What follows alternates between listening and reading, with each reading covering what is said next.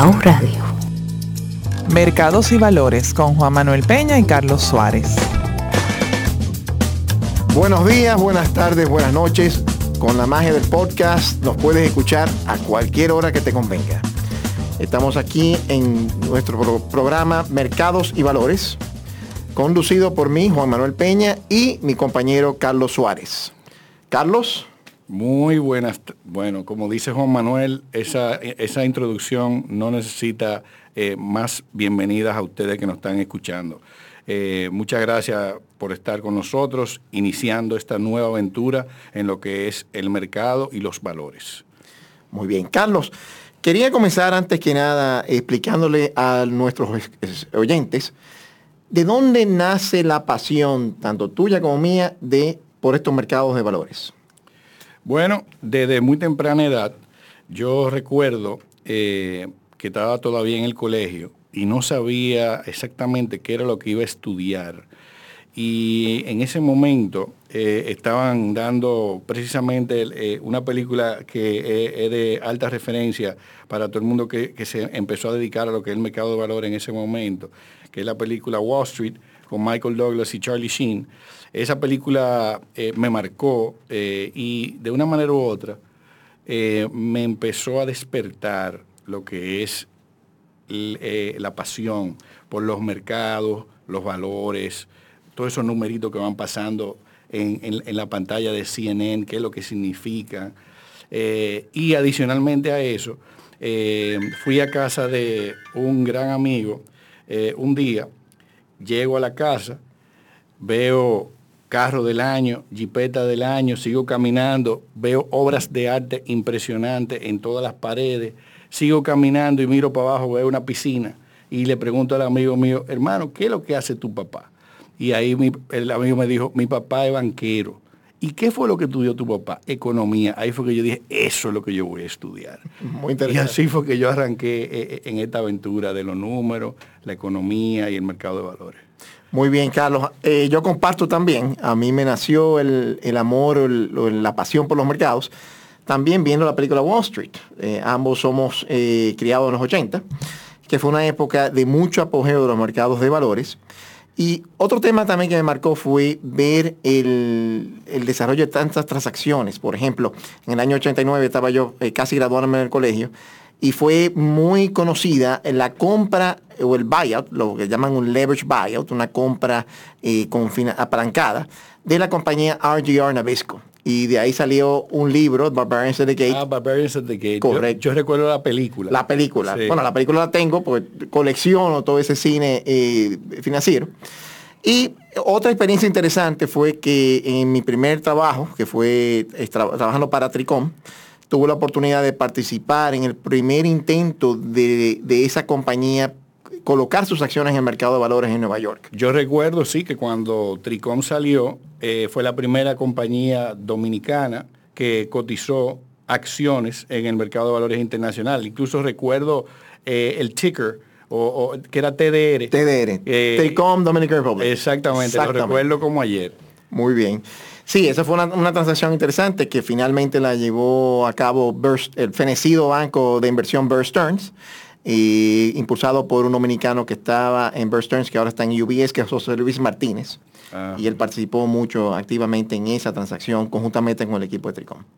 Y finalmente, ver el mercado, ver la oportunidad que cada persona puede tener de invertir lo que puede invertir en su momento, pero participar del beneficio, así como participa eh, un gran accionista de cualquiera de estas empresas, ya sea un Apple como fue Steve Jobs o como son los di- directores actuales, o ya sea un Amazon como es un Jeff Bezos, de poder participar de la misma manera que participan estos fundadores exitosos de empresas. Sí, lo interesante de, que tiene el mercado de valores es que cualquiera puede participar.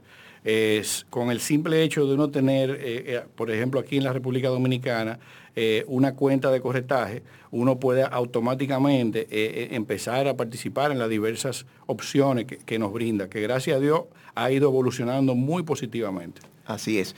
Carlos, cuéntame un poquitico de tu experiencia, bien breve, que te ha llevado también a participar y a tener experiencias con los mercados de valores. Bueno, eh, siempre siendo apasionado por eh, e, esta materia de mercados de valores, eh, siempre he, estado trabajando con cosas afines. recuerdo en el año 1998, cuando terminé el colegio, dos semanas después empecé a trabajar en una firma de asesoría financiera y bancaria eh, llamada Centro de Estudios Monetarios y Bancarios, que existe todavía, em, donde luego pasé a trabajar en una empresa hermana llamada Opinio Álvarez Planificadores Financieros. Excelente, don Opinio es una persona de, mucha referencia en el mercado eh, financiero. Sí, sí, absolutamente. Eh, don Opinio fue mi primer maestro y mentor eh, eh, después del padre del amigo que, mencioné al principio de esta conversación. Eh, y ahí realmente empecé a, educarme en, cómo funcionan los bancos y estudiando economía simultáneamente en la Pucamaima, pude usar lo que aprendía por la mañana para ver qué función tenía en la teoría que aprendía de 6 a 10 en mi carrera. entonces, siempre estuve muy cerca de eso, primero en la parte bancaria, después fui aprendiendo sobre el mercado de valores, que en ese momento en este país estaba muy limitado realmente eh, el conocimiento. Eh, de hecho, eh, no había ni siquiera una superintendencia de valores. las emisiones eran, eran puramente papel comercial. Papel comercial, corto plazo, emisiones de deuda sin ningún tipo de regulación. Más sin embargo, siempre trataba de aprender algo de mercados más avanzados, a ver cómo eso se podía de una manera u otra en su momento implementarse aquí. De hecho, hice mis primeros ensayos de lo que era un fondo mutuo en esa época, eh, haciendo una pequeña canasta de deuda, eh, precisamente de los diferentes emisores, que recuerdo en esa época, uno eran el Adobón, otro era la Curacao, no sé si tú te, Correcto, sí, sí, te acuerdas. Eh, y así Hasta Domino's Pizza, It's Domino's Pizza, Pizza llegó a ser también.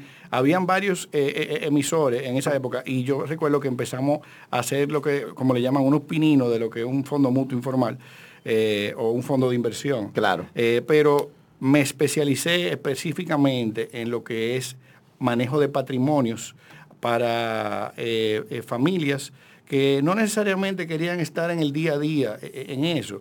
Entonces, eh, con la guía de Don Opinio, fui uniendo los lazos de la importancia que tiene el Banco Central controlando lo que son los precios y la inflación y cómo eso impacta en las tasas de interés del día a día, tanto activas como pasivas de la economía y por ende en el mercado de valores. Excelente. Y de ahí entonces migraste hasta a trabajar como, uno de los pioneros eh, que ya eh, formaron y, dinamizaron el mercado de valores con JMMB. Sí, así es. Eh, dándole un poco fast forward a, lo que fue mi carrera en, en Opinión Valores Planificadores Financieros, que allí fue donde yo aprendí a ayudar a personas y familias a llevar sus finanzas como si fueran empresas, eh, aprendí a hacer manejo de patrimonios internacionales, eh, manejo de deuda, eh, la importancia que tienen los seguros en el día a día de, una familia, la importancia que tiene la cobertura en moneda dura o moneda no, no, tan dura, etc. entonces tuve la oportunidad de irme a trabajar con la gente de JMMB. Eh, ahí fue donde realmente yo pasé de la teoría a la práctica en lo que es el mundo del trading.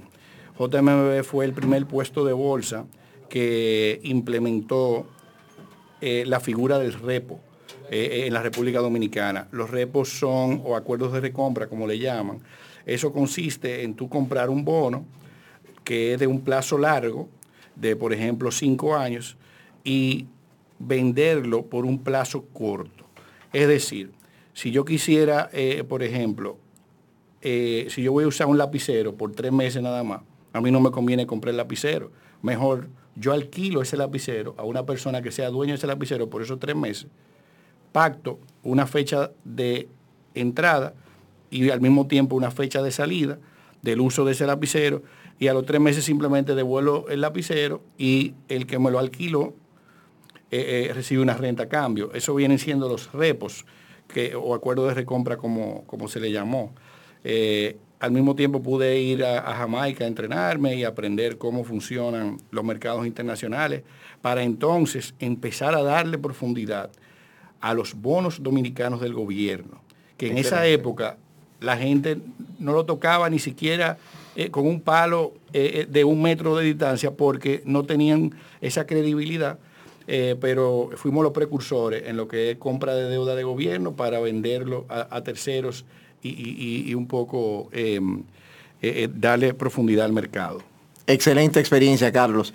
Y luego de ella pasas a trabajar con esa experiencia, con ese background, a otro rol más de tesorero en, una entidad financiera bancaria en el país. Cuéntanos un poquitico de ese cambio y cuéntanos un poquitico del, rol que hace un tesorero en un banco. Muy bien. Eh, ya para finales del 2009, eh, habiendo iniciado en JMB en el 2005, más o menos a principio, eh, se me presenta una grandísima oportunidad de pasar a ser el tesorero del Banco Santa Cruz. El Banco Santa Cruz es un banco de capital dominicano, específicamente de Santiago. Ahora mismo eh, está en la posición número 5 de los bancos de la República Dominicana.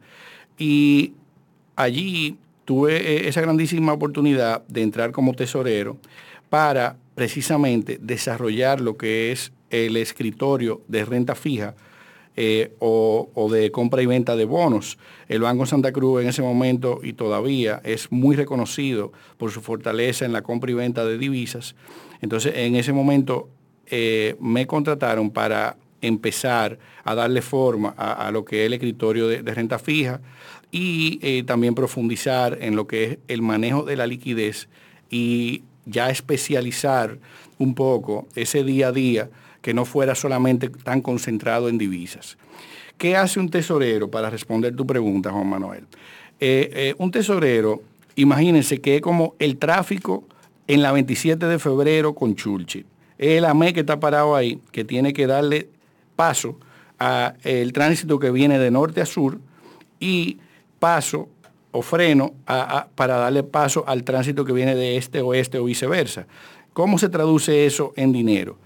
Eh, eh, en, dinero y en, la operación de un banco, el tesorero tiene que encargarse de que primero el banco cuente con, lo suficiente, con la suficiente liquidez para hacer frente a sus operaciones y al mismo tiempo poder prestar ese dinero, porque eh, la razón de ser de un banco es poner en contacto a las personas que tienen superávit monetario con las personas que tienen déficit monetario o simplemente personas que tienen deseo de financiar una operación. En otras palabras, tú lo que estás diciendo es que el banco, con ese rol de intermediación financiera, para ponerlo más eh, llano aún para aquellos, aquellos eh, que nos están escuchando que son eh, no son tan expertos o conocedores del, del, tema financiero, básicamente lo que hace un banco es aquellas personas que tienen exceso o tienen mm, más fondos de la cuenta, que tienen que invertir eso en un certificado de depósito, tienen que invertirlo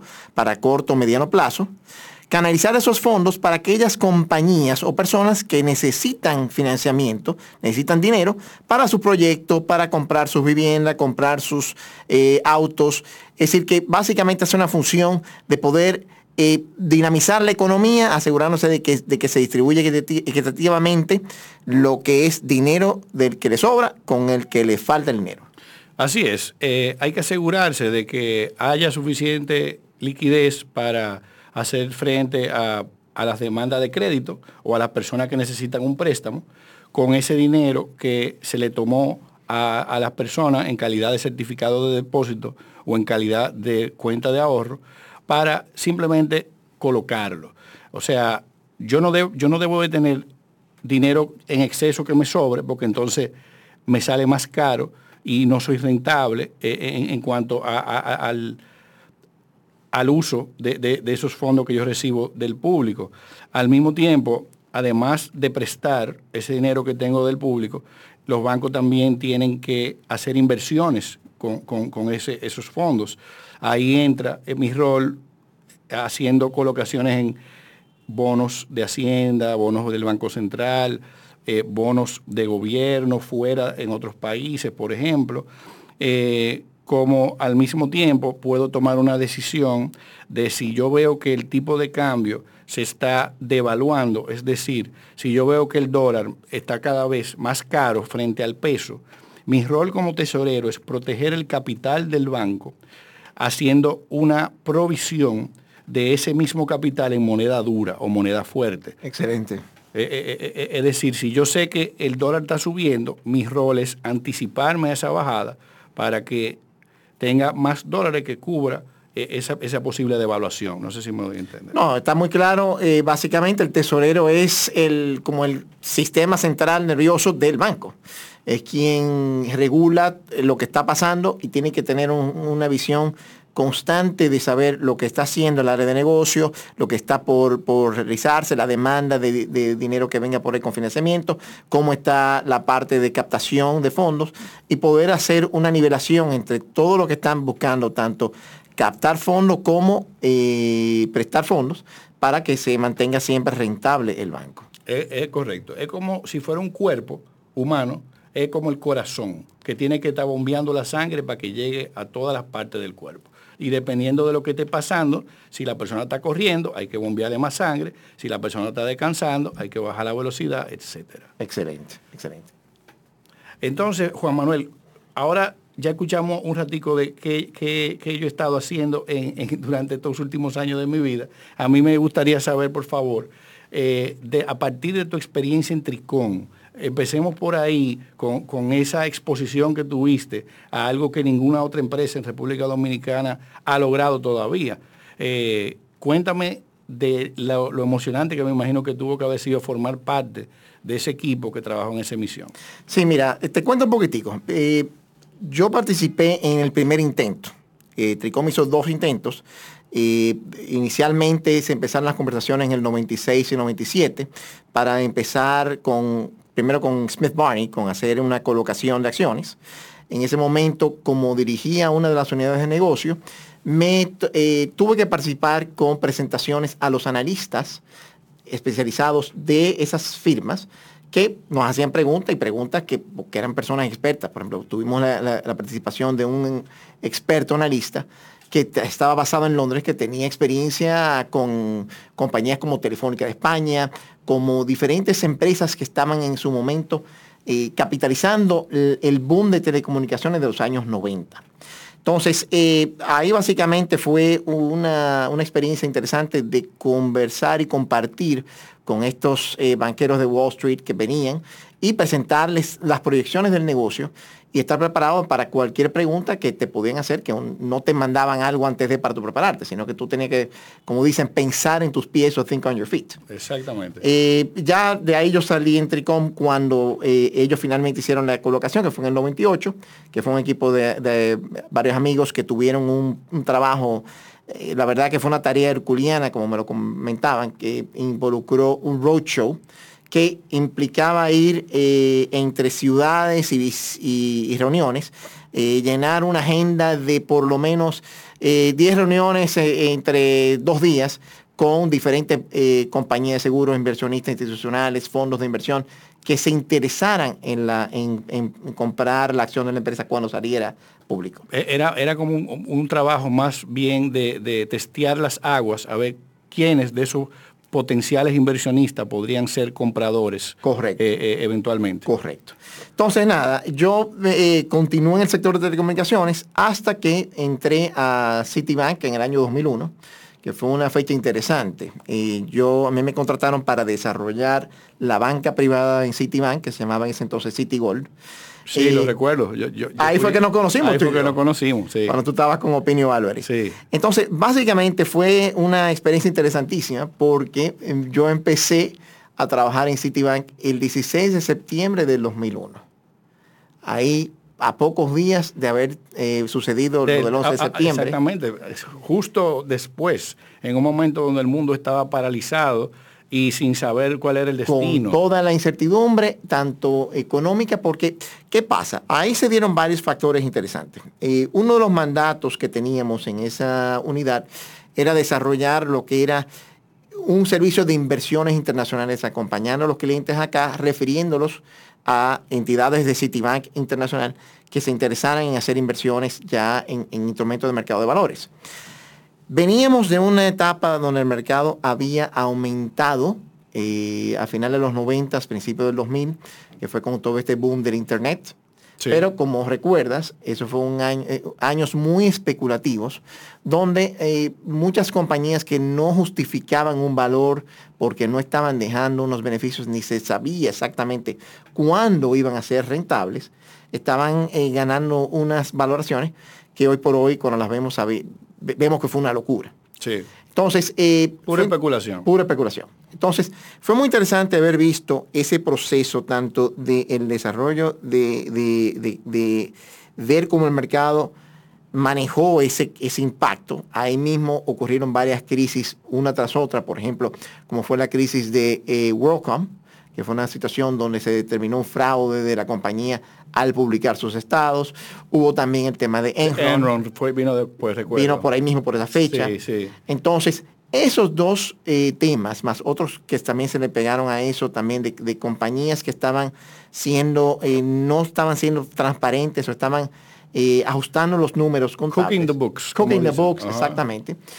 ahí salió y eso dio a una regulación al mercado que hoy por hoy el mercado está en un momento y ha disfrutado de un buenos momentos después de eso, porque le imprimió una transparencia al mercado que eh, hace, hace la diferencia para el inversionista querer invertir en compañías, que fue la ley de Sarbanes-Oxley. Exactamente. Donde cada ejecutivo o, lo que llama el CEO o el Chief Executive Officer de una empresa estaba legalmente implicado si se sospechaba que hubiera hecho algún fraude contable en los libros que publicaba y debía firmar cada vez que publicaba los resultados financieros en ese entonces.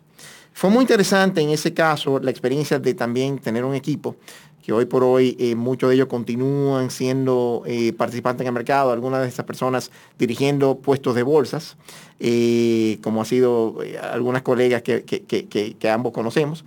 También personas que se, que se fueron a Estados Unidos y están trabajando con bancos de inversión de primera línea, continuando con esa, con esa experiencia y, ese, ese, esa pasión por los mercados. Qué interesante, Juan Manuel. Y cuéntame un poquito eh, cómo evolucionó tu carrera después de, formar parte de, ese equipo eh, eh, tan innovador en cuanto al servicio ofrecido de, manejo de patrimonios desde la República Dominicana a través de Citi. Mira, básicamente, primero te quería contar algo, que una de las experiencias más interesantes que tuve yo en Citi fue de trabajar con clientes, así mismo también, como tú manejaste, de, alto eh, patrimonio, pero que por desconocimiento no habían hecho inversiones internacionales. Y fue una experiencia de poder educarlos a conocer lo que es el mercado, a empaparlos y llevarlos de la mano para que tuvieran confianza en hacer inversiones en ese tipo de instrumentos y tipo de, alternativas. Sí, realmente una de las características eh, principales que, nosotros tenemos que destacar en, nuestra carrera es que somos verdaderos evangelizadores. Así es. Eh, eh, de, nuestra doctrina, ah, ya que es algo que todavía no, no mucha gente domina. Gracias a Dios han pasado ya muchos años y otro gallo canta. Eh, pero realmente la labor nuestra de educación es importantísima. Mira, es una labor importantísima tanto de educar, pero también educar con transparencia, porque nuestros clientes cuando eh, van conociendo los temas, primero, como es algo nuevo y es algo que se trata de, poner su patrimonio en algo diferente a lo que están acostumbrados, eh, llegan con cierto temor y es importante nosotros llevarlos de la mano a que conozcan todo lo que implica lo bueno y también lo, retador del mercado de valores. Con, eh, sus, con sus respectivos riesgos. Exactamente. Hay que ser transparente de que, de, que, de que no son instrumentos, no son inversiones garantizadas, tienen sus riesgos, pero invirtiendo de manera prudente y con un horizonte de inversión y con cierta asesoría y conocimiento se puede ser muy exitoso, como hemos visto con, muchos clientes que, hemos manejado y hemos trabajado. Y es lo que te decía, ¿sabes? gran parte de la satisfacción que yo tenía era poder ver cómo clientes que tradicionalmente solo se limitaban a trabajar con productos bancarios, se fueron dando a ser expertos e inversionistas, que ya llegaba un momento que muchas veces ellos venían con ideas de inversiones proactivas hacia mí y yo era precisamente validando esas, esas ideas para eh, seguir apoyándonos de la mano. Claro que sí. Entonces, eh, continuando con tu pregunta, eh, continué con la banca internacional. En ese entonces empecé a trabajar con Scotia cuando el Citibank vendió su negocio de banca de consumo a Scotiabank. Y con Scotiabank también continuamos desarrollando la banca privada de Scotiabank. Ahí fue una visión muy interesante porque aparte de continuar trabajando con colegas en Toronto, eh, Canadá, que ayudaban a familias a trabajar con sus eh, inversiones internacionales, también eh, trabajé con ayudar a familias con financiamiento y créditos para hacer proyectos puntuales. Personas que tenían una empresa muy exitosa, pero que estaban buscando algún financiamiento, algún capital para financiar nuevos proyectos. Pero entonces eso fue una visión interesante para complementar eso. Y eso me llevó a que ya en el 2014, cuando decidí eh, proceder con independizarme con la firma que manejo, que es Sapphire Advisors, eh, enfocarme primero obviamente manteniendo lo que es la gestión patrimonial y buscando que las familias continúen teniendo soluciones para tanto proteger y aumentar su patrimonio eh, no solo para las generaciones actuales, sino también para futuras generaciones, ayudando también a que ese patrimonio se pueda transmitir a sus hijos y nietos y hasta donde llegue el patrimonio a poder conservarse. Claro. Pero también eh, la visión de wealth management o de gestión patrimonial que tiene la empresa también abarca lo que es eh, una fuente de, de, patrimonio, riqueza importante de muchas familias, que son los propios negocios que tienen esa, esa familia. Entonces, conjuntamente con, con, familias, especialmente aquellas familias que tienen negocios, digamos, empresas medias, que quizás la segunda generación o los hijos no le interesa continuar el negocio, quizás la familia ya se quiere retirar porque quiere monetizar, como dicen, que es básicamente convertir en efectivo lo que han generado con tanto eh, esfuerzo. Eh, se da mucho el que se da poco, eh, lo que se está dando en, en muchos casos de familias que están vendiendo sus empresas.